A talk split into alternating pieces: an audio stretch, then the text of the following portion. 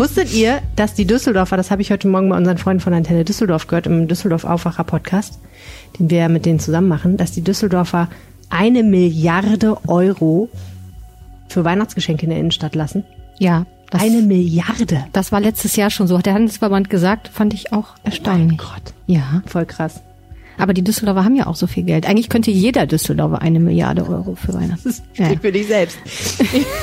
ich, ich, bin schon wieder. Bei mir ist es immer so, gegen November sinkt der Kontostand und wenn Weihnachten dann kommt, bin ich richtig pleite. Das kannst du die Uhr erstellen.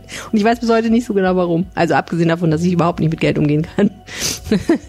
wir reden auf jeden Fall ein bisschen über das Thema Shopping, wenn wir äh, zum Thema Königsallee kommen, denn äh, die Königsallee wandelt sich, nicht wahr?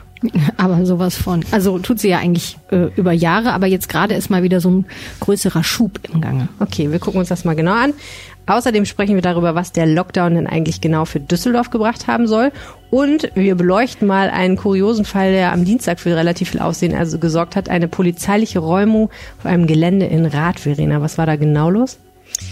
Das Gelände ist ein Schaustellergelände. Da wohnen mehrere Schaustellerfamilien ähm, und da ist am Morgen die Polizei angerückt und hat eine Halle geräumt, es war um mega die spannend. abzureißen. Wir genau. waren dabei. Das schauen wir uns an. Ähm, mein Name ist Helene Pawlitzki und ich bin in der Lokalredaktion Düsseldorf auf mindestens anderthalb Meter Abstand zusammen verbunden mit Nicole Lange und Verena Kensbock. Ihr hört Folge 133 dieses schönen Podcasts. Und der Rhein steht bei 1,28 Meter. Rheinpegel. Der Düsseldorf-Podcast der Rheinischen Post. Und wir haben auf Twitter einen sehr, sehr netten Empfehlungstweet bekommen von einem Mann namens Simon Schütter. Maskenpflicht in ganz Düsseldorf, Weihnachtsmarkt im Dezember. Wer sind eigentlich diese Querdenker? Unbedingt die aktuelle Folge vom Rheinpegel hören. Und da warst auch du mit dabei, Verena. Also äh, hohes Lob, würde ich sagen. Es bringt uns immer mega viel, wenn Leute uns auf Twitter und so empfehlen und auch generell, wenn ihr ähm, Freunde habt, die den Podcast noch nicht kennen oder Leute kennt, die vielleicht Lust haben, sich den mal anzuhören. Es bringt uns super viel, wenn ihr denen das erzählt, weil die meisten Leute halt echt über Mund-zu-Mund-Empfehlungen. Heißt das eigentlich Mund-zu-Mund-Empfehlung? Nee, ich Beatmung, ne? Ich habe mich, ich hab mich jetzt zusammengerissen, weil ich da immer so, also ich empfehle normalerweise Leuten etwas nicht Mund-zu-Mund. Mund, das fände ich zumindest ekelhaft. Eigentlich. zumindest in diesen Zeiten. Sagen. und gleich direkt einen Corona-Witz hinterhergeschoben. Äh, ja, wenn, wenn ihr den Podcast weiterempfehlt, indem ihr euren Mund benutzt und Leuten ins Ohr sagt, dass sie den Podcast hören sollen, das hilft uns enorm. Ihr könnt uns aber auch, wenn ihr nicht so gerne mit Menschen direkt Kontakt haben wollt in diesen Zeiten, eine Bewertung im iTunes Store hinterlassen, also in der Apple Podcast App. Das bringt uns auch richtig, richtig viel. So, und ich würde sagen, wir steigen direkt mit diesem krassen Polizeithema ein. Ähm, wie habt ihr eigentlich von dieser Sache da in Rad erfahren? Ich weiß ja, wie ich es erfahren habe, nämlich von euch, aber wie habt ihr denn davon erfahren, dass da geräumt wird? Die Polizei hat sich tatsächlich gemeldet und hat gesagt, hier läuft gerade ein großer Einsatz, es gibt gleich ein Pressegespräch, ähm, wir dürften anrücken und uns das auch mal ansehen, was dort passiert. Und dann sind wir natürlich sofort losgefahren. Das ist natürlich immer schon ein interessanter Hinweis, ne, wenn die Polizei sich selbsttätig meldet und auch die Stadt Bescheid sagt, dass sowas ist, äh, dass sie ganz gerne wollen, dass jemand ähm, vorbeikommt und ein bisschen Bericht erstattet. Hm. Was ist denn genau passiert am Dienstagmorgen? Was haben wir da äh, so sehen können, Verena? Die Polizei ist da morgens angerückt, auch also Einsatzkräfte der Polizei und Einsatzkräfte der Stadt und haben eine große Halle, die da auf dem Gelände steht, geräumt. Ähm, das war ziemlich aufwendig. Da standen LKWs vor, Autos mussten da abgeschleppt werden. Ähm, die Bewohner dieses Schaustellergeländes standen drumherum, haben teilweise sogar mitgeholfen. Ähm, das war irgendwie eine ganz absurde Situation, weil auf diesem Gelände ähm, diese Familien wohnen und die eben diese Halle ähm, dorthin gesetzt haben und das aber ungünstigerweise öffentliches Gelände ist und dort eine Straße gebaut werden soll. Hm. Wir können ähm, ja gleich nochmal über die Vorgeschichte reden. Ich mhm. fand halt vor allen Dingen echt krass. Also die Situation war ja wirklich so, ne, du hast da diese Sackgasse im Endeffekt mehr oder weniger gehabt, wo diese Halle steht und drumherum halt ganz viel Abstellfläche, wo die halt auch teilweise ihre Buden, ihre Anhänger und so stehen haben. Dann ähm, waren halt relativ viel Polizei, uniformiert und nicht uniformiert da. Ordnungsamt war da und nicht weniger als zwei Dezernenten der Stadt und der Oberbürgermeister. Habe ich noch jemanden vergessen von der Stadt, der wichtig war, der da rumgelaufen ist? Das war es im Wesentlichen, ne? Die Baudezernentin ja. und der Ordnungsdezernent genau. und Stefan Keller. Und dann hattest du auf der anderen Seite halt diese Schausteller, ähm, die da einfach standen und sich das anguckten und natürlich sichtlich nicht begeistert waren davon, dass sie da um neun Uhr morgens von dieser riesigen Horde uniformierter Polizisten, die teilweise auch echt bewaffnet waren und so, ähm, da äh, ja, also die standen da ja nur rum, um wenn was passiert sozusagen das Schlimmste zu verändern. Aber es war ja auch drumherum sehr viel Bullies mit noch weiteren Polizisten. Also es war echt richtig krass. Und äh, die hatten ja dann, glaube ich, auch irgendwie ihre LKWs vor diese Halle geparkt, damit man die da, da nicht ran kann, ne?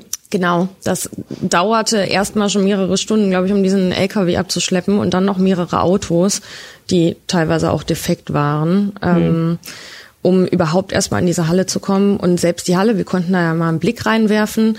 Da standen auch so Kirmesbuden drin, ein Wohnmobil, unfassbar viel ähm, Kram tatsächlich. Alles von Werkstatt bis Schrott eigentlich. Genau, so. Werkzeuge, Metallschrott. Ähm, und das ist irgendwie ganz unvorstellbar, wenn man auf diesem Gelände steht, ähm, dass dort bald mal eine Straße lang führen soll. ja, jetzt ist das ja auch so eine halb asphaltierte Straße irgendwie, ne? Es ist auch so ein bisschen Genau, so ich glaube, die müsste auf jeden Fall noch ausgebaut werden. Besser wäre das. ähm, es ist ja im Endeffekt glimpflich abgegangen, ne? Also es ist ja nichts passiert. Es hat ein paar Stunden gedauert, also es mussten ja diese ganzen Fahrzeuge abgeschleppt werden und so weiter. Ähm, es, es mussten eine ganze Herde von Journalisten und Fotografen befriedigt werden. das ist ja auch viel Arbeit. Ähm, und im Endeffekt wurde dann die Halle geräumt und das, was in der Halle war, wurde, glaube ich, zwischengelagert irgendwo, ne? Genau, die Stadt hat dafür extra ein äh, Gelände angemietet weil die Gegenstände, die dort gelagert waren, die können sie nicht einfach entsorgen und wegwerfen, sondern ähm, die werden dort zwischengelagert und werden unter anderem auch von der Polizei durchsucht, ähm, ob sich darunter Diebesgut befindet. Warum? Ähm, ja, diese dieses ganze Gelände und dieser ganze Einsatz war halt so ähm, aufsehenerregend, weil es da eine Vorgeschichte gibt. Und ähm, auf diesem Gelände gab es schon vorher mehrfach den Fall, dass dort ähm, zum Beispiel ein Bagger gefunden wurden, der woanders geklaut wurde. Und auch die äh, teilweise Bewohner wurden mit Straftaten in Verbindung gebracht, so dass da eine besonders hohe Aufmerksamkeit ist. Und die äh, Staatsanwaltschaft Aachen hat auch einen Durchsuchungsbeschluss genau für diese Halle, weil die eben nach Fahrzeugen suchen, die angeblich dort auf diesem Gelände gesehen worden Okay, also es, es, bezog sich nicht nur darauf, dass diese Halle ein Schwarzbau ist genau. und dass da eine Straße hin soll, sondern es ging auch noch um andere Geschichten. Genau, da gab es mehrere Interessen. Also zum einen soll eben diese Halle abgerissen werden. Die wurde ja auf, auf diese Straße einfach gesetzt, ähm, unter der Gasleitung herführen. Ähm, und zum anderen gab es halt das Interesse der Staatsanwaltschaft und der Polizei, ähm, die vermuten, dass sich dort noch Fahrzeuge befinden, die hm. gestohlen wurden. Ja. Wer wohnt da eigentlich?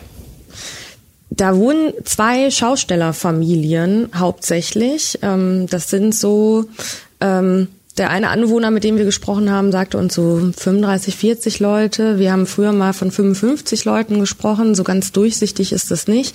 Da stehen halt mehrere Häuser auf diesem Gelände. In so Holzhäuser die, sind das, ne? Genau, ne? die sieht so ein bisschen aus wie so kleine Ferienhäuser, finde ich. Mhm. Oder so wie so überdimensionierte Dacia. So genau, ein bisschen so, ne? genau. Da wohnen die drin und sind wohl im Sommer auch immer unterwegs ähm, mit ihren Buden. Ähm, auf der Kirmes und genau, die ähm, haben so ähm, Verkaufsboden und so Fressboden und sowas, ne? Genau. Mhm. Ähm, wohl keine Fahrgeschäfte, aber ähm, eben diese Buden stehen auch überall auf dem Gelände rum. Ähm, und diese Familien wurden ähm, vor rund 20 Jahren, hatten die ein anderes Gelände in Lichtenbruch. Und die Stadt hat sie dann umgesiedelt, eben nach Rath auf dieses Gelände. Und die haben sich dort eingerichtet und ähm, Oberbürgermeister Keller sagte dann auch an diesem Tag, der hätte sich so ein bisschen eine Enklave gebildet, die ähm, hm. so ein bisschen undurchdringbar war und Nachbarn hätten Angst, wenn ja. sie dort vorbeilaufen. Also es war so ein sehr, ein etwas abgeschlossenes Gelände. Nicole berichtet darüber ja schon super lange. Ähm, was heißt das mit der Enklave? Ja, das, also das kann man auch nur bestätigen, was der Oberbürgermeister da gesagt hat. Und das war über die Jahre eigentlich immer, wenn man, wenn es einen Grund gab, dort mal zu berichten, zum Beispiel, weil da eben gerade wieder was Illegales gefunden worden war oder weil es da eben irgendeine Entwicklung gab. Wenn man sich dann dahin begeben hat, hat man im Grunde sofort gewusst, was damit gemeint ist, denn Das ist zwar eigentlich eine öffentliche Straße, also jetzt keine große, sondern eher so eine so eine kleine, ja, so wie eine Stichstraße. Also man geht von der von der hauptsächlichen Straße so ab hm. und hat so fast das Gefühl, man ja, man, man geht in so Hinterhöfe. Ja, da sind ja auch so so Pferde stehen da und weiden so ein bisschen und so ein Spielplatz. Also man kann sich das glaube ich ganz gut vorstellen, dass das wirklich so ein bisschen unbefestigt an den Rändern. Die Straße ist schon asphaltiert, aber es ist einfach so ne, wo so zwei Autos Schwierigkeiten hätten. Das ist genau, das ist mehr so ein so ein Gelände, aber aber man muss halt sagen, eigentlich ist es eine öffentliche Straße. Also es ist jetzt kein kein Privatgelände oder sowas, sondern theoretisch darf da jeder durch und rein.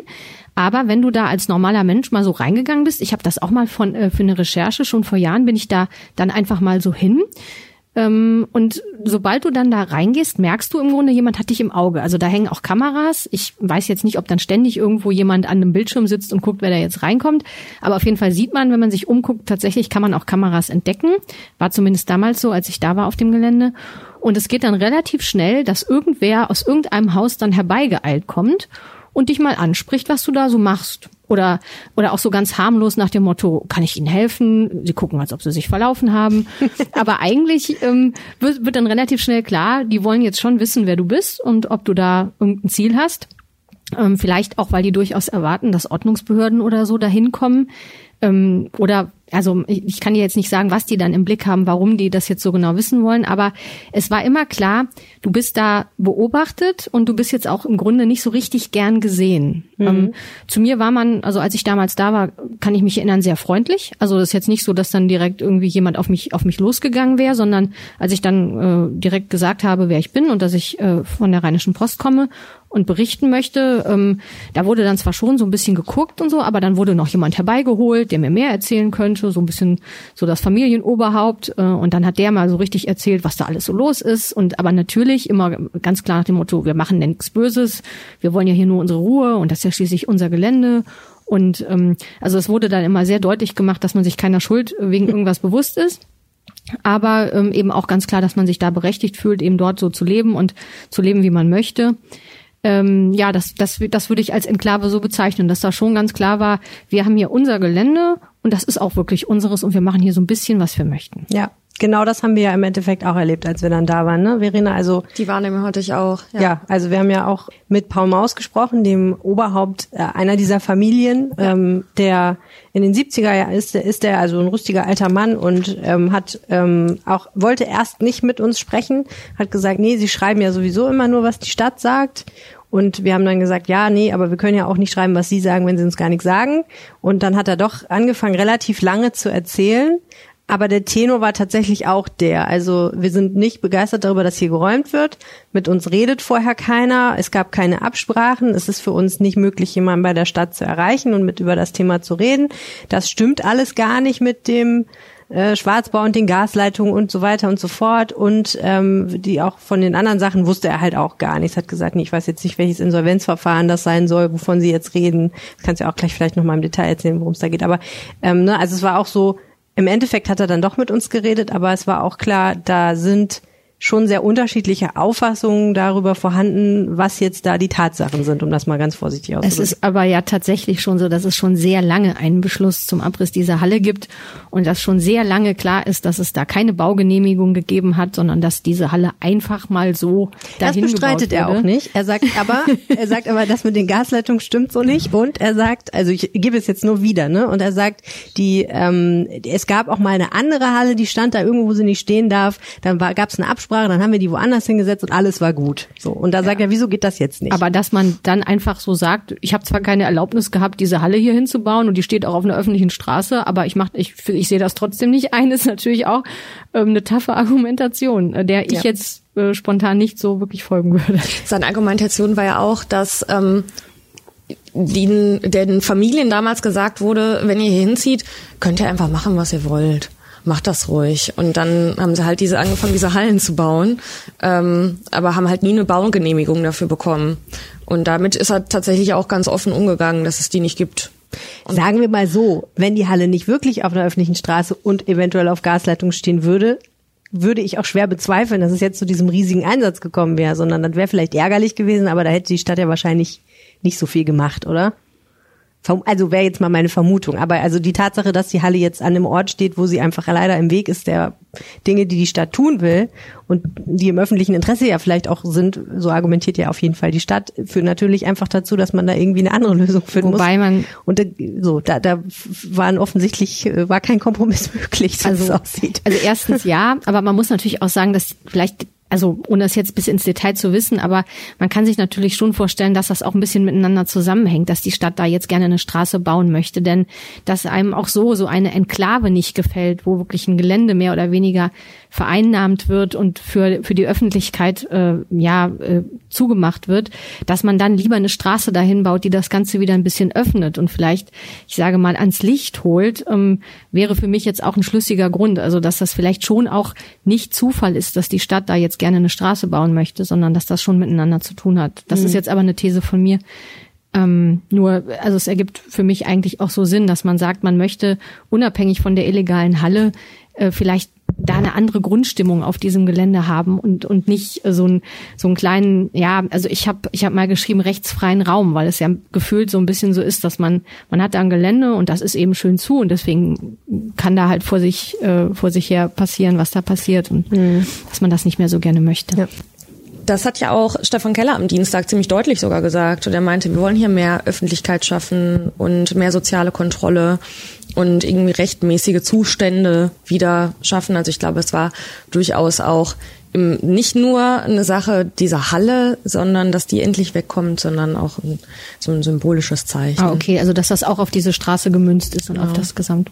Warum kam die Halle denn jetzt weg und nicht zu einem anderen Zeitpunkt, habe ich mich sofort gefragt. Es hat wohl relativ lange gedauert, war zumindest ähm, die, die Ansage der Stadt. Also man hat es wohl häufiger oder schon mehrfach mit einem Gerichtsvollzieher versucht ähm, und ist dann am Ende den Weg gegangen, dass die Stadt das selber vollstrecken kann. Ähm, diese Entscheidung gab es wohl im Ende September, Anfang Oktober. Und dann ähm, hat es noch ein bisschen gedauert, bis die Stadt dieses Gelände gefunden hat, auf dem sie die Sachen zwischenlagern kann, das sie wohl extra angemietet hat für diesen Zweck. Ähm, und um diesen Einsatz zu planen. Ähm, und so kam es dann dazu, dass es jetzt im November erst so weit war und natürlich unangekündigt für die Bewohner. Und Halle jetzt weg oder was ist jetzt der Status? Das steht, weiß ich Steht die noch? Gute Frage eigentlich, ne, ja, aber wahrscheinlich. Müssen wir eigentlich mal nachfragen. Ja. Also die Halle an sich sah ja nicht so aus, als ob sie jetzt sehr viel Widerstand leisten würde, wenn man versucht, sie niederzulegen. Aber der Kram, der da drin war, sah so aus, als würde man da eine Weile mit Sortieren beschäftigt sein. Ich glaube auch, das dauert einige Zeit, bis sie den komplett leergeräumt haben. Und das aber zum Teil auch abgeschleppt haben. Das ist ja nicht nur, das könnte man da Kisten raustragen, ja. sondern das ist ja wirklich. Ich habe mich halt Gerät. gefragt, ob sie jetzt die ganze Zeit da die Polizei beschäftigen müssen, um das zu machen, oder ob sie dann irgendwann sagen, okay, der erste Einsatz ist vorbei, jetzt läuft das, jetzt ist sowieso egal. Es war ja auch zum Beispiel, die Stadtwerke waren ja da, die Netzgesellschaft Düsseldorf war da und hat sich das alles schon mal angeguckt. Ja. Ne? Das ist ja, offenbar wird jetzt da richtig äh, viel gemacht. Der Zeitpunkt, den fand ich natürlich auch deswegen interessant, weil die Wahl ist ja nicht sehr lange her. Und äh, Keller, muss man ja sagen, war der eine Kandidat von den Vieren, der mit einem ziemlichen, also mit einem leichten, sagen wir mal, Law and Order Schwerpunkt aufgetreten ist. Absolut. Also ich habe das in meinem Kommentar auch geschrieben, dass ich glaube, dass er da bewusst ein Ausrufezeichen äh, gesetzt hat, äh, um eben zu zeigen, dass er seine seine Wahlversprechen auch ernst meint. Er hat ja, äh, er ist ja auch der Kandidat gewesen, der vorher ganz klar gesagt hat, er möchte den Ordnungs- äh, und Servicedienst der Stadt äh, verstärken. Ähm, er möchte also mehr Leute im Einsatz haben, die auch für die Sicherheit in Düsseldorf sorgen sollen und fürs Sicherheitsgefühl. Und ähm, ich habe tatsächlich ihn auch auf einem Wahlkampftermin äh, begleitet, ähm, kurz vor der Wahl, ein paar Wochen vorher ähm, im Hochsommer, äh, als ihm so ein bisschen die Probleme und Punkte im Düsseldorfer Norden nochmal gezeigt worden sind von den dortigen Bezirkspolitikern. Und äh, die Radtour, die irgendwie bei 38 Grad äh, stattfand, also äh, und zwar ernsthaft, also oh es waren Gott. wirklich, es war jetzt keine Übertriebe, sondern es waren 38 Grad an dem Tag. Und da sind wir also mit, mit Fahrrädern durch Rad äh, getourt. Und äh, die ging auch zum Beispiel nochmal zu diesem Gelände vorbei, weil die Politiker halt gesagt haben, das wollen wir ihm jetzt auch nochmal zeigen. Er kannte das natürlich, er war ja auch früher schon Dezernent hier in der Stadt und äh, wusste natürlich, was es damit auf sich hat. Und ich, ich denke schon, dass er sich dann auch vorgenommen hatte, wenn ich jetzt Oberbürgermeister bin, dann kann ich das jetzt nicht auch noch mal ein Jahr liegen lassen und dann dauert das noch wieder ewig, äh, bis da was sich tut, sondern das nehme ich mir dann ziemlich schnell auf den Zettel. Wir haben ihn das natürlich um, gefragt. Ja. Und natürlich hat er gesagt, nein, das hat damit gar nichts zu tun. Sondern es hat was mit Kontinuität zu tun. Und jetzt sei einfach der Zeitpunkt, wo diese Gerichtsentscheidung fertig sei und man könne das jetzt halt machen und man müsse, hätte das vorbereiten müssen und deswegen. Und wir haben natürlich auch die, äh, die Dezernenten gefragt, Cornelia Zuschke und äh, Christian Zaum. Und die haben auch gesagt, nein, nein, das hätte auch unter Geisel stattfinden können, nur gab es einfach die Rechtslage nicht. Man denke sich dabei, was will, das kann ja so oder so sein, es kann ja auch beides zusammenkommen tatsächlich, aber es ist natürlich schon ähm, nicht, sagen wir mal, vollkommen abwegig, dass das dann doch eine Priorität unter Keller ist. Also eine krassere Priorität, als es das vielleicht vorher gewesen wäre. Aber das stimmt natürlich auch, dass Geisel auch unter Geisel da sehr, sehr lange dran rumgedoktert wurde. Ne? Die haben das auch immer wieder versucht. Also man kann ihm jetzt nicht den Vorwurf machen, äh, dass er, dass das Thema für ihn keines war. Also das war nur auch echt schwierig die haben das immer wieder ähm, probiert und ähm, dass sie es letztlich dann unter Polizeischutz sozusagen gemacht haben, hat ja Gründe. So halb hat Paul Maus ja gesagt, dass er eventuell auch überlegt, dagegen rechtlich vorzugehen. Meinst du, dass das passiert, Verena?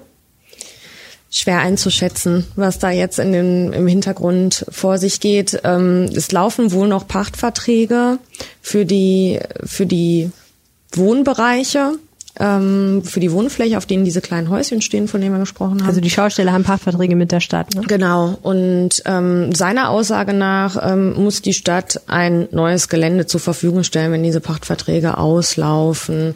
Ähm, ich glaube, ehrlich gesagt, zumindest am Dienstag war die Situation auch noch zu unklar, was jetzt mit diesem neuen Gelände ist und wo die Sachen zwischengelagert werden und ob die da drankommen. Ähm, ich halte es nicht für ausgeschlossen, aber eher unwahrscheinlich, dass mhm. es da tatsächlich noch einen Rechtsschritt gibt. Ja. Ich muss ja sagen, was ich auch immer die ganze Zeit gedacht habe, ist, das ist natürlich für so Schausteller jetzt gerade echt eine krasse Zeit, ne? Corona wissen wir ja alle, hat ganz vielen Leuten übel mitgespielt, aber bei Schaustellern ist klar, es hat einfach gar nichts mehr stattgefunden, was sie machen konnten.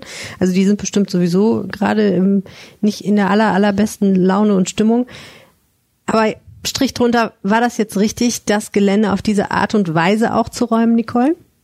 Absolut. Also ähm, das, das soll jetzt gar nicht so Law and Order mäßig klingen, nach dem Motto äh, Recht und Ordnung müssen unbedingt äh, mit, mit der Her öffentliche Straßen gehören, ja.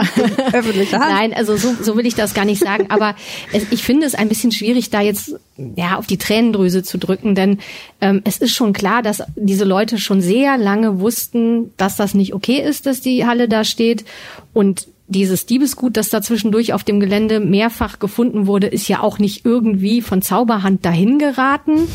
Ähm, und die ganzen Verhältnisse, wie sie auf diesem Gelände sind, sind ja auch nicht einfach so äh, ja von einer unheimlichen Kraft irgendwie darauf gelegt worden, sondern das das sind ist alles so äh, in diese Richtung von den von den Bewohnern auch äh, gebracht worden. Ähm, und es ist ja jetzt auch nicht so, dass die Leute da rausgeworfen werden. Also natürlich, äh, das sind Menschen, die da wohnen die da ihre, ihre Heimat haben, ihre Häuser haben.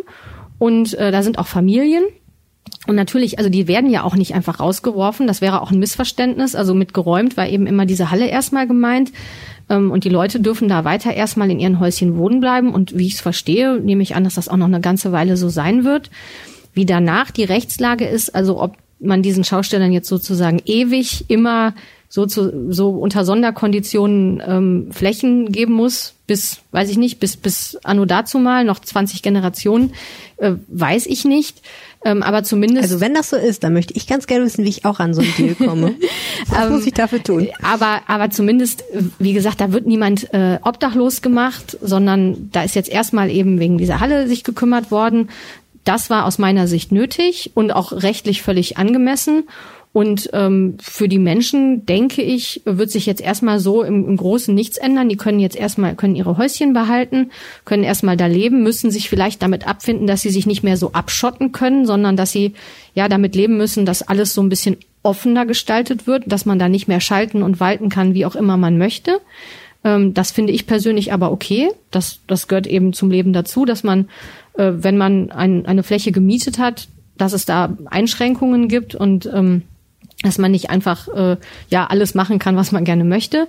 Ähm, ich glaube, damit kann man theoretisch ganz gut leben. Ich fände es aber auch tatsächlich gut, wenn man da nicht einfach nur mit dem Bagger jetzt durchgeht, sondern wenn man sich auch ein bisschen um die Leute kümmert. Also ich glaube, ähm, ich habe schon so die Überlegung mal angestellt, dass vielleicht so ja auch ein sozialer äh, Beistand, also weiß nicht, in welcher Form man da Sozialarbeiter eben den Leuten zur Seite stellen kann und mit Aber denen irgendeinen Kontakt kann. auf jeden Fall. Ja, also dass man mit denen auch guckt, wie, wie kann man vielleicht in einigen Jahren leben, äh, wie kann das weitergehen, äh, was kann man jetzt machen. Also dass man dann natürlich auch Hilfen anbietet. Also es geht jetzt nicht darum, da durchzumähen und alles niederzumachen, sondern einfach zu gucken, wie kann man die Leute so ein bisschen aus dieser Isolation, die dort auf dem Gelände geherrscht hat, auch rausholen. Also Ja, und wie kann man vielleicht auch so ein bisschen verloren gegangenes Vertrauen wiederherstellen, ne? Weil, also unabhängig von der Frage, wer da jetzt recht hat und wer nicht, und ich denke mal, das haben die Gerichte jetzt auch irgendwie entschieden, ähm, ist natürlich trotzdem wichtig einfach, dass Menschen, die in Düsseldorf leben, trotzdem das Gefühl haben, die Stadt gehört auch ihnen und, und die Stadtverwaltung macht, ist auch in ihrem Interesse unterwegs. Und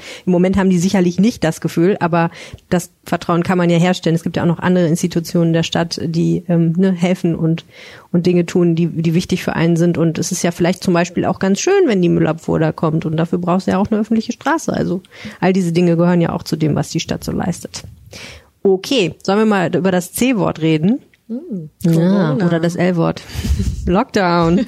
ah, manchmal frage ich mich schon, also das ist ja wirklich gegen die jegliche Natur des Rheinländers, ne? Nicht rausgehen, nicht Leute treffen, nicht in der Kneipe. ich denke auch, dass das den Düsseldorfer härter trifft als andere, oder? Das glaube ich also, schon. ja. Der Oldenburger Ja. an sich ist wahrscheinlich ein bisschen, äh, okay, ist eh, ist eh scheiß Wetter. Nicht in Cafés auf der. Straße sitzen. Ja, nicht im Übrigen Bier draußen trinken. sonnigen Herbsttag. Ja, Gott sei Dank wird ja jetzt Winter und man muss das gar nicht mehr so haben. Aber jedenfalls, das ist ja klar, das ging nicht äh, sonst wo in Nordrhein-Westfalen oder das ging nicht hier. Und jetzt ist natürlich so ein bisschen die Frage, was hat das gebracht? Und damit hast du dich ja beschäftigt. Das fand ich sehr spannend, Verena. Also du hast wirklich die Frage gestellt, was hat der Lockdown für Düsseldorf gebracht, ne? Dazu habe ich mir natürlich die Zahlen angeguckt und so die die wichtigste Kennzahl, auf die wir ja alle immer schauen, das ist ja die sieben Tage Inzidenz. Also wie viele ähm, Einwohner oder wie viele Infizierte gibt es pro 100.000 Einwohnern in den vergangenen sieben Tagen? Ähm, und die hat tatsächlich ähm, ist tatsächlich gesunken in den vergangenen zwei Wochen. Ähm, das ist ganz schön zu beobachten. Ähm, dennoch ähm, ist zum Beispiel Klaus Goebbels, der ja das Gesundheitsamt in Düsseldorf leitet, noch recht vorsichtig. Also auch vorsichtig optimistisch, aber immer noch vorsichtig ähm, mit dieser mit diesem Trend. Also die Grafik, die ich dazu bei Mhm. uns gesehen habe, war ja, die Zahlen sind gesunken und dann sind sie wieder ein ganz kleines bisschen gestiegen. Da habe ich gedacht, hm, Genau. so richtig kontinuierlicher Trend ist das auch nicht. Oder? Ich glaube, auf einen genauen Trend kann man sich da auch nicht festnageln. Also die, die Zahlen variieren ja immer ein bisschen. Insgesamt muss man aber sagen, dass das schon in den vergangenen Wochen deutlich runtergegangen ist. Wir waren ja bei einer Inzidenz von über 200, weit über 200 und jetzt sind wir knapp bei 170. Ähm, es ist immer noch weit von dem Wunschwert entfernt, dass man sagt, wir sind mal wieder bei einer Inzidenz unter 50. Ähm, also Das eine- waren noch Zeiten. ja, und die sind gar nicht so lange her, erschreckenderweise. Ja. Ähm, aber es ist ein Trend absehbar und es geht runter, aber wirklich sehr langsam. Es ist, es ist ein hartes Stück Arbeit. Und was Goebbels ja auch gesagt hat, ist, wenn wir so weitergemacht hätten wie vorher, dann wären wir jetzt garantiert, säßen wir ziemlich knöcheltief im Kot.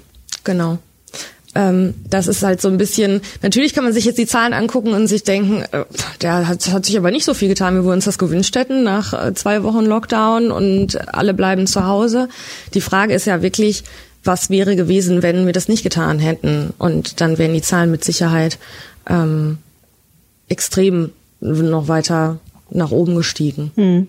Wie macht ihr das eigentlich mit der Zahlen, mit den Zahlen hier in der Redaktion? Wo, welches, was sind eure Quellen? Wie geht ihr damit um? Wir stützen uns komplett auf die Zahlen von der Stadt Düsseldorf, die uns direkt vom Gesundheitsamt geliefert werden. Im Gegensatz zu den Zahlen des Robert-Koch-Instituts. Genau, die unterscheiden sich immer ein bisschen. Die Gründe dafür sind zum Beispiel, dass die zu einer anderen, zu einem anderen Zeitpunkt erfasst werden. Teilweise werden auch andere ähm, andere Maßstäbe angesetzt. Also zum Beispiel bei der Zahl der Genesenen ähm, rechnet das Robert Koch Institut mit 14 Tagen Quarantäne. Also nach 14 Tagen ähm, ohne Symptome ist man gesund. genau, ne? ist man, ist man, wird man als genesen gezählt. ähm, da setzt das, ähm, setzt die Stadt Düsseldorf zehn Tage an. Hm. Ja, und dann sind es natürlich ein paar mehr Genau, Genesene deshalb kommt es häufiger vor, dass sich die Zahlen da ein bisschen unterscheiden. Ja. Aber der Trend, wenn man die nebeneinander legt, ist immer ähnlich. Die Kurven sehen gleich aus. Ja. Okay, ja. Kennt ihr, wisst ihr, was hört ihr so zum Thema Lockdown aus der Stadt? Schadet das vielen oder ist das irgendwie glimpflich abgegangen? Es gab ja sehr umfassende Staatshilfen. Was habt ihr so mitbekommen, auch aus der Gastronomie, aus den Unternehmen, aus dem Handel und so weiter und so fort? Was sagen die so? Veranstaltungen und so. Tja, also mein, mein Eindruck ist, äh, Verena, korrigier mich, dass im Grunde so ein bisschen gerade so eine kleine Stille herrscht. Also dass so äh, die, Auf, die erste Aufregung dann eben wieder jetzt vor dem, vor dem nächsten Lockdown ist natürlich abgeebbt. Äh, die Läden sind nun mal zu, also die, die Gastronomien sind zu. Das ist Resignation. ne? Ähm, mehr ja, so ein bisschen nach dem Motto, also was soll man jetzt gerade noch ausschöpfen? Ne? Äh, so, man hat das Gefühl, so die juristischen Wege sind erstmal beschritten. Also ich glaube, da hat sich jetzt niemand mehr ausgerechnet, wenn ich jetzt dagegen klage und dann, dann machen die mir den Laden wieder auf. Und ähm, Zumal ja beispielsweise diese Klage gegen die Sperrstunde kurz vorher, also das hatte ja auch nicht funktioniert und dann kam plötzlich der komplette Lockdown. Also mein Eindruck ist, dass jetzt die meisten erstmal ein bisschen auf Durchhalten geschaltet haben. Und ich glaube, für einige sieht das gar nicht so schlecht aus, weil mein Eindruck auch ist, dass die Düsseldorfer das To-Go-Geschäft eigentlich also vergleichsweise fleißig annehmen.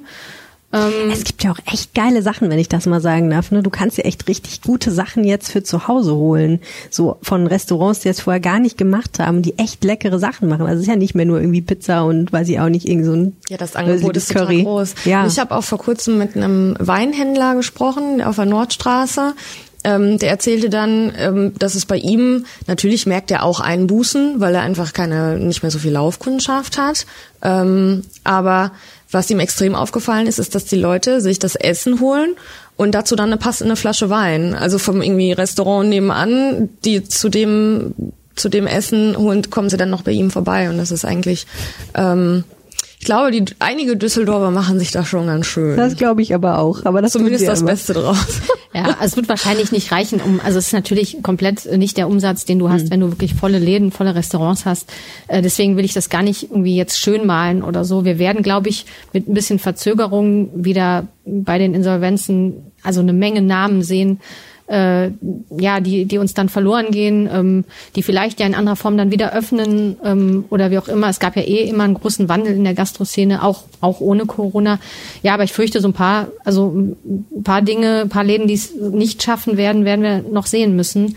Das passiert halt jetzt vielleicht nicht genau mitten im Lockdown. Mal gucken, ob der eine oder andere vielleicht nicht wieder öffnet, wenn es, wenn es dann wieder erlaubt ist. Ähm, da müssen wir dann irgendwie mit umgehen. Das ist nicht schön. Ähm, man kann einfach nur hoffen, dass möglichst viele durchhalten und ähm, also ich versuche tapfer dagegen anzuessen, Ich aber, auch. aber Ich alleine, stelle mal das Doppelte und hab dann sehr viel aber alleine schaffe ich es nicht. Nee, aber wir versuchen das, finde mal ich, finde ich gut. ähm, hat denn Klaus Goebbels, der Leiter des Gesundheitsamts, noch irgendwas gesagt, was wir noch nicht wussten? Also auch vielleicht eine neue Strategie oder was jetzt für die nächsten Monate wichtig ist? Ähm, denn ich meine, gut, der November ist jetzt gelaufen irgendwie. Jetzt haben wir nochmal Ministerpräsidentenkonferenz nächsten Mittwoch. Da könnte es natürlich nochmal zu härteren Beschränkungen kommen, auch in den nächsten zwei Wochen oder vielleicht darüber hinaus im Dezember irgendwie. Aber ähm, was erwartet er? Was sagt er? Was muss gemacht werden? Da gibt's ja verschiedene Bälle, die in der Luft sind, von Masken über Kontaktverbot bis zur Corona-App.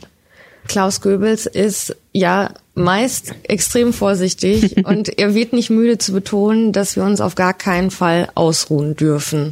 Also auch auf einer aktuell sinkenden Inzidenz ähm, müssen wir weiterhin alles dafür tun und müssen alle vorsichtig sein und uns fleißig die Hände desinfizieren. Also er hat keinen, er hat keine neuen neue Strategie. Gott, Hände Ähm, desinfizieren. ich habe mir lange nicht mehr so gründlich die Hände gewaschen wie früher, ey.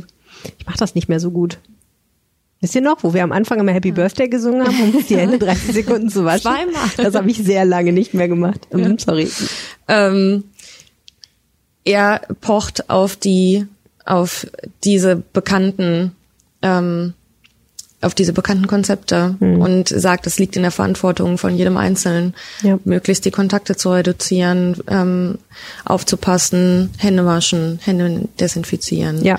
Ähm, so frustrierend das auch ist für jeden Einzelnen, dass da kein, ähm, dass es da jetzt kein Allheilmittel gibt. Und er sagte, selbst wenn die Impfung kommt, wird es noch Monate dauern, ähm, bis wir da uns entspannen können. Das ist so. Ich glaube ja persönlich, dass wahrscheinlich 100 Prozent aller Rheinpegelhörer die Corona-App installiert haben, die ja demnächst auch nochmal schick gemacht wird mit einigen Updates. Aber wer das noch nicht getan hat, kann das jetzt ja eigentlich nochmal vielleicht in Angriff nehmen. Ist vielleicht eigentlich wirklich eine gute Idee. Schadet jedenfalls wahrscheinlich nicht.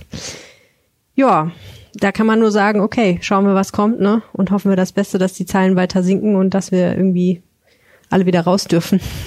Ja, was ich vor allem ähm, ganz erschreckend fand, ist, dass jetzt im November ähm, wirklich extrem viele Leute, ähm, die mit dem Coronavirus infiziert waren, gestorben sind. Ähm, also da sind, Mhm. Sind wir in diesem, da sind wir jetzt in diesem Monat bei 28 Personen Stand Freitag. Ja, und ich weiß, wir hatten ganz lange so einen Stand von 50 und ein paar. Das Genau, war so ein also Plateau. Ne? Im, also insgesamt sind es 88 Personen ähm, und alleine 28 davon im November. Man hat das echt nochmal einen krassen Sprung gemacht. Genau, im ähm, April waren es 20 Verstorbene.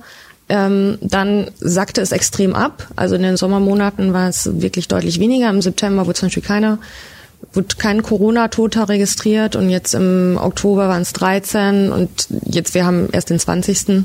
Ähm, und wir sind schon bei 28. Das finde ich schon, Ja. das finde ich schon sehr bedenklich. Irgendeine Idee, woran das liegen kann? sollte uns irgendwie alle nochmal, ähm, sollten wir uns alle nochmal zu Herzen nehmen. Ähm, ich glaube, dass es vor allem, also auch in den, in den Seniorenheimen gab es natürlich jetzt auch viele Fälle. Das sind wirklich ja genau die Leute, die es besonders hart trifft. Ähm, ich glaube, da ist mit Sicherheit auch so ein gewisser Zeitverzug drin, dass ähm, die Zahlen waren ja, die Inzidenzzahlen waren ja gerade Anfang November so auf einem Peak, ähm, bis dann tatsächlich ähm, Menschen aber an, es ist ja nicht immer, dass sie an dem Virus sterben, sondern teilweise auch mit dem Virus. Es ist ja dann so, gerade bei älteren Leuten, dass da vieles zusammenkommt. Ähm, bis dahin vergeht ja meistens noch eine Zeit. Ähm, dass es da jetzt gerade zu so einer Häufung kommt. Einfach auch mit der Häufung der Zahlen. Ja. Gut. Oder auch nicht gut. Eher nicht gut, muss man leider sagen. Schwenken wir mal um auf ein anderes, ganz, ganz anderes Thema, muss man sagen. Aber jetzt wird's schon wirklich sehr, sehr düsseldorferisch. Eine der ersten Dinge, die man ja, finde ich, lernt, wenn man Düsseldorf kennenlernt, ist die Kös, eine total heilige Kuh. Da darf nichts dran kommen. Da wird echt viel gebastelt, damit die immer schick ist und immer ihre Würde als eine der bekanntesten Einkaufsstraßen der Welt wahrt. Und die Kö hat zwei Seiten, Nicole. Bislang jedenfalls. Ja, ähm, zwei sehr unterschiedliche ja. Seiten. Und es gibt einen kleinen sexistischen Spruch dazu. Ach so, du mal, ja, den, ähm, ich habe gerade kurz überlegt, Ich aber der ist gehofft, dass wir darum herumkommen, aber ja, nein. Ich, nein, also der, der Spruch sagt ja im Grunde, dass, dass äh, sich die Frauen auf der einen Seite aufhalten, nämlich da, wo die ganzen Designerläden sind, wo man schön shoppen kann, und die Männer kümmern sich in der Zwischenzeit auf der anderen Seite um die Geldgeschäfte. Das hast du jetzt sehr diplomatisch ausgedrückt. Der Spruch sagt, die Männer verdienen auf der einen Seite das Geld, das die Frauen auf der anderen Seite ausgeben. Es ist noch schlimmer. Es steigt, also ich, ich will solche Geschichten eigentlich halt gar nicht mehr verbreiten. Ich will, dass das Schon. einfach, ich will, dass Das das, verdammt nochmal aufhört. Naja, sagen wir mal so, äh, das Schöne an Klischees ist ja, dass sie manchmal stimmen und manchmal nicht. Und äh, manchmal stimmt das, glaube ich, wirklich. Aber äh, was, worauf wir hinaus wollen, ist, dass es jetzt bald ja gar nicht mehr stimmt. So richtig toll. Also, wird jetzt etwas oder, anders. Naja, aber ich fürchte, dass äh, die Strukturen, die zu diesem Vorurteil oder die zu diesem Klischee führen, ich sage das jetzt mal ganz vorsichtig, also die Strukturen als solche, dass die sich jetzt gar nicht so sehr aufbrechen Ja, werden, wie man jetzt denken könnte. Aber ja, aber es also- arbeiten jetzt auch mehr Frauen auf der einen Seite und mehr Männer gehen shoppen auf der Hey, anderen jetzt Seite. auf damit. Entschuldigung.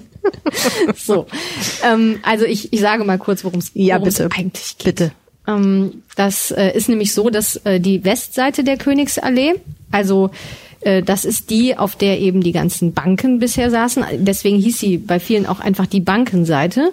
Und das ist genau das Thema, dass wir darüber jetzt mal neu nachdenken müssen, ob wir die künftig noch so nennen wollen. Denn ähm, die großen Bankhäuser, die diese Seite geprägt haben, davon ist äh, künftig vor allen Dingen die Königs, äh, die die Deutsche Bank übrig. Ähm, aber die Commerzbank, die ist dort jetzt bereits ausgezogen, ähm, hat also diese Stelle quasi komplett verlassen.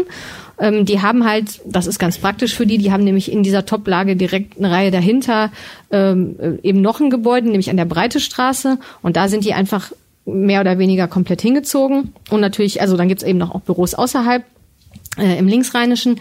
Aber äh, also das heißt, die Adresse Königsallee ist komplett aufgegeben.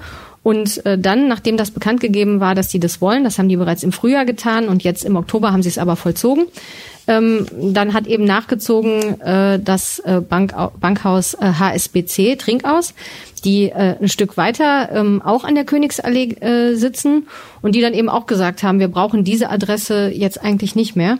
Warum eigentlich nicht mehr? Also ja. ich meine, man hat ja die Adresse Königsallee, weil es halt Königsallee ist, ne? Und hat das nicht mehr die gleiche Bedeutung wie vorher? Ja, das ist so ein bisschen die Frage, also es ist eigentlich die Hauptfrage, was das eigentlich genau äh, zu bedeuten hat. Und das fragen sich die Leute ja auch deshalb, weil sie wissen wollen, wo geht's hin. Und ähm, im Grunde, also mir hat zum Beispiel mal ähm, äh, jemand, der das, der das bei der Commerzbank mitentschieden hat, hat mal zu mir gesagt, na ja, ähm, man muss sich eben auch einfach fragen, ich weiß nicht mehr, wie, er es wörtlich gesagt hat, aber so sinngemäß hat er gesagt, ähm, man muss auch gucken, äh, in diesen Zeiten, äh, dass man sich sowas einfach leistet und vor allen Dingen, dass man sich in diesen Zeiten zwei solche schicken Häuser leistet. Also die haben, wie gesagt, auch noch das, das Gebäude ganz in der Nähe. Das ist vielleicht ein bisschen Matsch. Also ähm, und ich glaube, was er damit illustrieren wollte, ist, dass, dass eben auch große Banken, also oder gerade auch große Banken ja nicht mehr äh, mit dieser Leichtigkeit einfach so, dass die kaum noch wissen, wie sie mit den Schubkarren das Geld irgendwie rausschaffen sollen, ähm, sondern dass es bei denen auch inzwischen so ein bisschen andere Verhältnisse sind und dass da so eine gewisse Form der neuen Bescheidenheit einfach einzieht. Also so in dieser Deutlichkeit sagen die es natürlich nicht. Äh, die verweisen eben auch auf diese anderen Möglichkeiten, die sie da eben haben. Die Breite Straße ist zum Beispiel für die Commerzbank einfach auch eine sehr traditionelle Adresse. Ähm, das war ganz früher äh, dann auch mal der, der Hauptsitz äh, der Commerzbank da. Es ist ja auch ein sehr schickes, altehrwürdiges Gebäude, das die da haben. Das ist mit Sicherheit kein, kein eigentlicher Abstieg. Es ist eben keine Königsallee-Adresse. Das muss man eben sagen. Vielleicht haben sie auch einfach ein bisschen die Statussymbole verschoben. Das kommt vielleicht noch so ein bisschen dazu. Ne? Also vielleicht leistet man sich keine Küradresse mehr, aber dafür sponsert man, weiß ich auch nicht, ein großes Podcaster-Festival oder irgendwelche Influencer-Reisen oder was. Das wäre doch schön. Ja? Ähm, ja, und also der Punkt ist natürlich auch, äh, dass das äh, für die Bargeldversorgung direkt äh, im Umfeld der Königsallee ist man ja noch da. Also das heißt, man kann relativ schnell dann einfach darüber gehen. Äh, insofern gibt es da kein, kein richtiges Problem, aber ähm, man muss eben jetzt gucken, und das ist jetzt so der nächste Punkt, was passiert jetzt mit diesen Gebäuden? Also ähm, die waren dann irgendwann beide eben auf dem Markt und man wartete so ein bisschen ab, was damit passiert. Und eines ist jetzt tatsächlich auch frisch verkauft, ähm, ist für äh, 154,5 Millionen Euro ähm, über den Tisch gegangen, was eine oh. ziemlich stolze Summe ist. Also das Kann ist man dieses, eine Menge Podcast-Festivals äh, veranstalten. Das ist dieses Commerzbankgebäude. Falls jemand zuhört. Das, das gehörte halt auch gar nicht der Commerzbank selbst, sondern die waren da Mieter. Mhm. Deswegen war das jetzt auch ein guter Zeitpunkt, das, das aufzugeben. Ähm, und das gehörte der deutschen Fondsholding. Ähm, und die hat das äh, verkauft an ein Joint Venture, äh, an dem beteiligt ist äh, das Unternehmen Heinz. Und äh, das ist das ist auch eine ganz charmante Nachricht so für die für die Düsseldorfer, denn die kennen, also zumindest die, die sich mit den Themen befassen, die kennen Heinz schon, weil die so in der Nachbarschaft auch schon ganz schön so auf Einkaufstour waren so in den vergangenen Jahren. Ähm, die haben nämlich sowohl das das Köquartier entwickelt, ähm, also auch eine sehr äh, bekannte Büroimmobilie, die da komplett ähm, neu entstanden ist in der direkten Nachbarschaft. Ähm, als auch das Karlsquartier, mhm. auch noch mal ein kleines Stückchen weiter. Also zwei sehr bekannte sehr zentral gelegene, schicke Geschäftsimmobilien und jetzt dann eben so ein Stück weiter auch noch diese an so einer Top-Adresse. Und jetzt darf man halt gespannt sein, was die damit machen. Also viele Experten glauben, dass die das nicht so stehen lassen, wie es da jetzt steht. Ähm, dass, dass da im Grunde, dass wir da eine komplett neue Immobilie sehen werden, die so komplett neu nutzbar ist. Und ähm, bei HSBC läuft der Verkaufsprozess eben noch. Also da sind wir jetzt mal gespannt, wo die rauskommen. Ich hatte zuletzt mal so aus dem Markt gehört, ähm, obwohl das ein Stück kleiner ist, soweit ich weiß, dass das so bei einer ungefähr ähnlichen Summe schon lag. Ähm, da bin ich jetzt mal gespannt, wann wir dann wirklich von, von der Verkündung hören, was es gebracht hat. Ähm, aber ja, vielleicht, es dürfte schon durchaus in, in ähnlichen Gefilden dann am Ende äh, rauskommen. Das heißt, da steckt, also da steckt immer noch eine Menge Geld drin. Okay, aber Westseite heißt jetzt gibt's nur noch ein Bankhaus im Wesentlichen, die Deutsche Bank, hast du ja gesagt. Das heißt, Bankenseite ist es wirklich eigentlich bei aller Liebe im Moment nicht ja, mehr, ne? Ganz So. genau. Also Bankenseite ist jetzt schwierig, aber Geschäftsseite wird man wahrscheinlich, ähm, das ist das nächste, was die Experten glauben, schon auch künftig noch sagen können. Es gibt zwar, also es hat sich in den letzten Jahren ja schon auch so ein bisschen so, ein, so eine kleine Handelsmeile da durchaus entwickelt. Also es gibt da ja einige Läden, also zu denen, die man, die man kennt. Also ein Frequenzbringer da war immer Nespresso. Ähm, das war Hermes so, hat da, glaube ich, irgendwie eine Filiale, ne?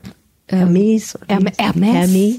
Ich weiß gar nicht, wie man das ausspricht, ehrlich gesagt, aber Hermes. Äh, Ver- Versace, Versace sitzt da auf der Seite. Also das ist schon inzwischen auch durchaus äh, eine, eine von Händlern genutzte äh, Ecke, aber eben nicht bei weitem nicht so stark wie die gegenüberliegende Seite. Und ähm, mit Abercrombie und, und Fitch, die waren ja auch eine sehr bekannte Modekette. Eine Zeit lang waren die ja sehr berühmt dafür, dass dann irgendwelche halbnackten jungen Männer davor standen und ich weiß gar nicht, wie das war. Die haben einen dann mit Parfüm eingesprüht, bevor man reingegangen ist oder so. Also es ähm, war wohl sehr abgefahren und es gab auch immer Schlangen von von jungen Leuten davor, ganz am Anfang. Von jungen Mädchen, seien wir Ähm, ehrlich. Ja. Aber das hatte sich äh, über die Zeit sowieso so ein bisschen erledigt. Also diese, dieser starke Andrang, der war schon länger so ein bisschen passé und es war schon länger erwartet worden, dass die da weggehen. Die sind jetzt ähm, eben auch äh, da ausgezogen. Äh, aber da wird mit Sicherheit auch eine neue Handelsnutzung hinkommen. Also inzwischen verdichtet sich, also ich, bin- ich bin ziemlich sicher zu wissen, dass dort ein, ein Möbelhändler aus den USA einziehen möchte. Ähm, Seats and Sofas. äh, nee. also Der inzwischen. einzige Möbelländer sind oder Ja, also inzwischen, ich, äh, ich, ich bastle hart daran, äh, sehr bald den, den Namen verkünden zu können. Ich, ich glaube, ihn jetzt zu kennen, habe mir mal angeguckt, was die so haben. Aber er ist noch geheim. Äh, es ist noch total geheim, aber ich, vielleicht kann ich es, äh, vielleicht, wenn, wenn die Leute diesen Podcast hören, kann ich es vielleicht schon verkündet haben. Ich Okay. muss mal schauen. Muss ich auch noch lohnen, auf jeden Fall, vorbeizuschauen. auf jeden Fall äh, sind wir voll dran und ähm, wenn es der wird, den ich glaube, dann also dann ändert das nichts daran, ähm, dass das immer noch so eine so eine Top, so eine Schicko-Lage ist. Ne? Das ist jetzt nicht Schicker nicht ein, ein. Ikea, äh, ist nichts, was was ich vorher kannte. Also ich musste Okay. mich damit auch befassen, aber die Sachen sehen hübsch aus und ähm, kann man da sicherlich prima an Und der sind wahrscheinlich der sehr teuer. Ja, äh, da, also da, man Wenn kann man könnte sich da vielleicht äh, ein Sofa kaufen, aber es ist schon eher eine Investition, je nachdem, ähm, wo man sich dann einpendelt. Ich kann es kaum erwarten. Also Handel ja ein bisschen, aber du hast gesagt Geschäftsseite, das heißt ähm, Business irgendwie. Ja, also die Frage ist dann halt so ein bisschen, wer leistet sich sowas dann künftig? Weil wenn, wenn die Banken halt sagen, wir müssen das jetzt nicht mehr unbedingt so High-Class haben, ähm, dann muss man halt gucken, wer, wer wird das künftig machen. Und ähm, ja, kann, gute Kandidaten dafür sind wahrscheinlich die Leute, die bisher eigentlich auch schon teure Büros gemietet haben. So ähm, Wirtschaftskanzleien, äh, Berater, äh, unter, also Unternehmen, die wirtschaftsnah äh, arbeiten, die ähm, Beratungsleistungen anbieten, äh, Kanzleien. Ähm, solche Unternehmen haben ja sehr gerne Top-Adressen, sind auch gerne für ihre Kunden, für ihre Geschäftskunden äh, in absolut zentralen Bereichen ansprechbar. Ähm, und also mir hat zum Beispiel neulich ein Makler gesagt, er hält das auch gar nicht für unwahrscheinlich, dass sich zum Beispiel auch Unternehmenszentralen, äh, die vielleicht ein bisschen mehr Platz brauchen, weil sie eben dann mit vielen Verwaltungsangestellten einziehen würden, dass die sich für, für diese beiden äh, Neuentwicklungen, die da womöglich zu erwarten sind, ähm, interessieren könnten. Denn da sind dann ja für die Königsallee, wo bisher eigentlich immer eher, wenn was frei wurde, dann wurden da halt kleine Büros frei. Und da wird jetzt im großen Stil dann vielleicht Platz geschaffen, äh, dass dann eben auch ein Unternehmen sagt, dann verlege ich eben meinen Konzernsitz an die Düsseldorfer Königsallee. Das ist ja schon äh, sexy. Also alles sehr aufregend. Unterm Strich hört sich das jetzt erstmal nicht so an, als müsse man sich Sorgen um die Kö machen. Ähm, es gibt so zwei Player, ähm, die immer auftauchen, wenn es um solche Geschichten geht. Das eine ist die Stadt, also die Investoren und Entwickler und wer dann am Ende da einzieht. Okay, klar, logisch, ne? Aber das eine ist die Stadt, das andere ist die sogenannte Interessensgemeinschaft Kö. Nix Allee. Ähm, heißt sie ja ganz. Ähm, kannst du mal kurz erklären, wer da was macht und was, wieso sich da die beiden, was die eigentlich für eine Rolle spielen bei solchen Fragen? Weil das gehört denen ja wahrscheinlich nicht per se, ne? Nein, Was also die steht. Interessengemeinschaft Kö ist tatsächlich so eine ganz klassische, ja, so eine, so eine Gemeinschaft, bei der sich die, ähm, also sowohl die, die Eigentümer als auch eben äh, die Nutzer, ähm, da sind natürlich, wie das in solchen Gemeinschaften dann ist, bei weitem nicht alle immer Mitglied. Ähm, aber da gibt es eben Leute, die sich, die einfach sagen, für uns ist wichtig, wie sich unsere Straße weiterentwickelt, wie es uns geht. Und die EG Kö, die kümmert sich im Grunde um, ja, um das komplette Erscheinungsbild der Kö. Also die sorgen dann auch immer dafür, dass diese Weine, aufwendige Weihnachtsbeleuchtung äh, geschaffen wird. Ähm, die sorgen sich dann auch immer um so Veranstaltungen, die die ganze Kö äh, dann eben, also im Moment gibt's die ja nicht, also dieses Jahr äh, war es damit nichts, aber zum Beispiel dieses Gourmet-Festival, das die Königsallee immer immer so voll macht mit mit Menschen, äh, die dann an vielen kleinen Ständen irgendwelche besonderen Köstlichkeiten probieren. Ach, ja. Also bei sowas haben die immer ihre Finger mit drin und reden mit den Veranstaltern und deren, also das ist ganz interessant im Gegensatz jetzt nochmal zu anderen Standortgemeinschaften. Es gibt ja auch eine Interessengemeinschaft für für die Schadowstraße oder für die Altstadt und äh, bei der Kö merkt man schon auch, also da passt die Interessengemeinschaft ein bisschen zur Adresse.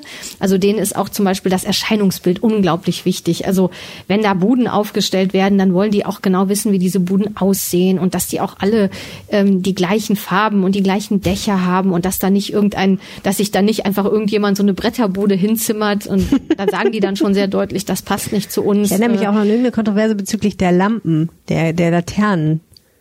Ja, sowas ist denen wichtig. Die waren denen zu fallisch. Also da kann, da Kein kann Witz. die Stadt da nicht einfach irgendwas machen. Das, die engagieren sich sehr. Man kann das manchmal, also in manchen Fällen kann man da auch mal drüber lächeln und sagen, die sind aber sehr streng. Ich, ich sage aber mal, prinzipiell ist das doch in Ordnung. Also dass denen das eben wirklich wichtig ist, was da auf ihrer Straße passiert.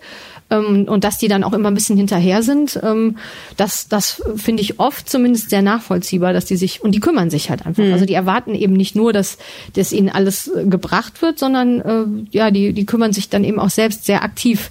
Und die, für die ist das natürlich total spannend, was da passieren wird. Denen ist das natürlich einfach wichtig. Ähm, die haben natürlich jetzt keinen Einfluss darauf. Das, denen gehört eben nicht das, das äh, Gebäude, die haben es äh, nicht gekauft und ähm, die können jetzt auch nicht entscheiden, wer da einzieht.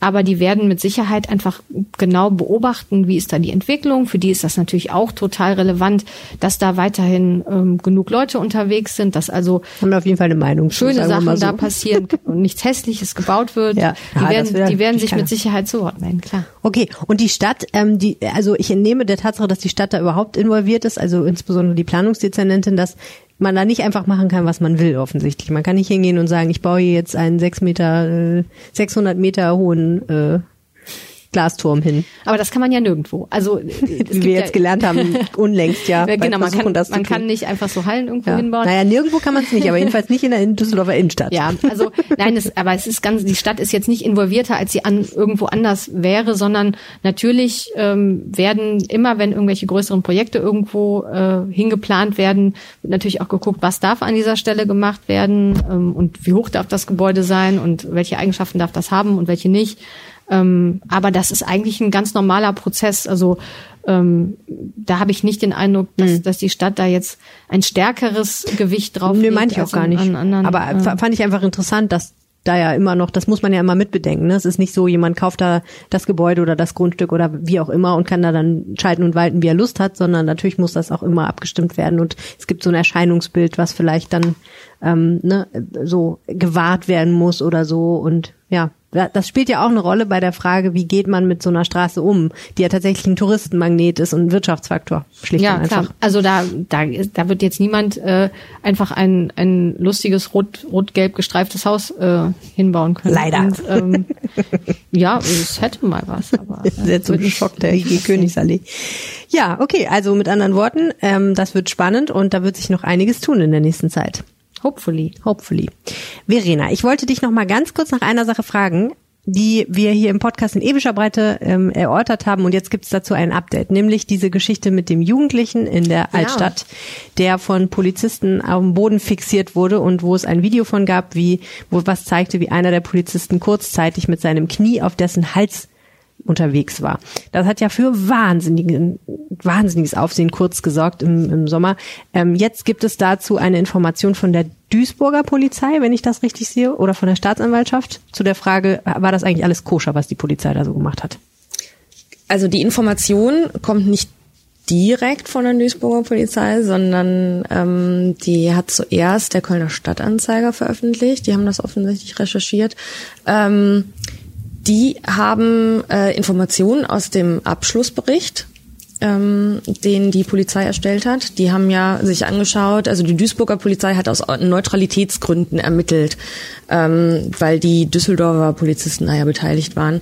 Ähm, und da kam jetzt anscheinend bei raus, dass ähm, die Polizisten richtig gehandelt haben und dass es durchaus eine normale Polizeitaktik war und auch angemessen war. Das gab's ähm, Überwachungskameras und eben auch dieses ähm, Video, das durchs Internet kursierte und dafür ähm, ganz heftige Diskussionen gesorgt hat. Ähm, und offensichtlich haben die aber richtig gehandelt. Also richtig im Sinne von so, wie es ihnen in ihrer Ausbildung beigebracht genau, wird. Genau, angemessen ja. der Situation. Jedenfalls nicht so, dass man sagen kann, sie haben dagegen irgendwelche Dienstpflichten verstoßen genau, oder so. oder Körperverletzungen begangen. Das war auch noch so ein bisschen die ähm, die Krux. Ähm, da ging es ja auch um das Thema Körperverletzung, weil dieser damals 15-Jährige ja auch Verletzungen hatte und auch im Krankenhaus war. Ähm, so im Stil von Prellungen, glaube ich, ne? Und genau, Kratzern und so eine Sache. Genau. Hm. Und ähm, ich glaube ein blaues Auge und irgendwie eine gebrochene Nase. Ähm, und es soll sich wohl, äh, soll wohl so gewesen sein, dass äh, dieser Junge sich die Verletzungen am Tag nach dem Polizeieinsatz bei einer Geburtstagsfeier zugezogen hat, bei einer Schlägerei. Ähm, und an diesem Abend dann in, den, in die Notaufnahme gegangen ist mit seinem Vater zusammen und dort erzählt haben soll, ähm, dass die von, von diesem Polizeieinsatz am Vortag stammen und eben nicht von der Partyschlägerei. Also das haben wohl Zeugen ausgesagt. Ähm, es ist jetzt gerade noch so, dass die Staatsanwaltschaft das noch nicht komplett bestätigt, diese Information, das muss man dazu sagen. Ähm, weil derzeit den polizeilichen Abschlussbericht gibt es wohl schon, das haben sie bestätigt, aber ähm, die Beteiligten haben gerade noch Zeit zur Stellungnahme. Hm. Und erst wenn das abgeschlossen ist, dann wird das auch wirklich veröffentlicht. Okay, beobachten wir weiter, aber vielen Dank, dass wir, wir das nochmal nachtragen konnten. Fall. Immer. okay, vielen, vielen Dank euch beiden. Vielen Dank für, an alle fürs Zuhören.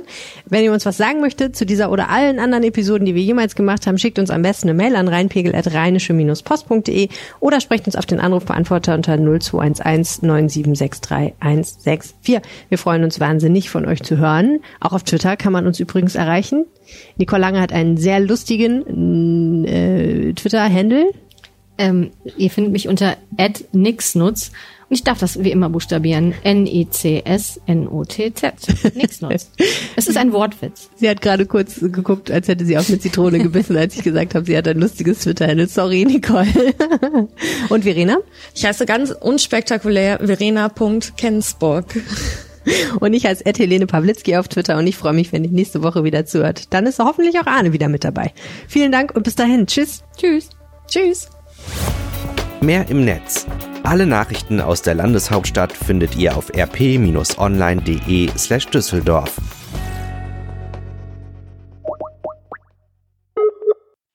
Hallo, hier ist Helene. Hallo, hier ist Arne. Ihr hört den Rheinpegel-Podcast und jetzt habt ihr den Anrufbeantworter des Rheinpegel-Podcasts erwischt. Wir freuen uns über alles, was ihr uns nach dem Piepton hinterlasst. Aber Vorsicht, es könnte passieren, dass wir eure Aufnahmen im Rheinpegel veröffentlichen.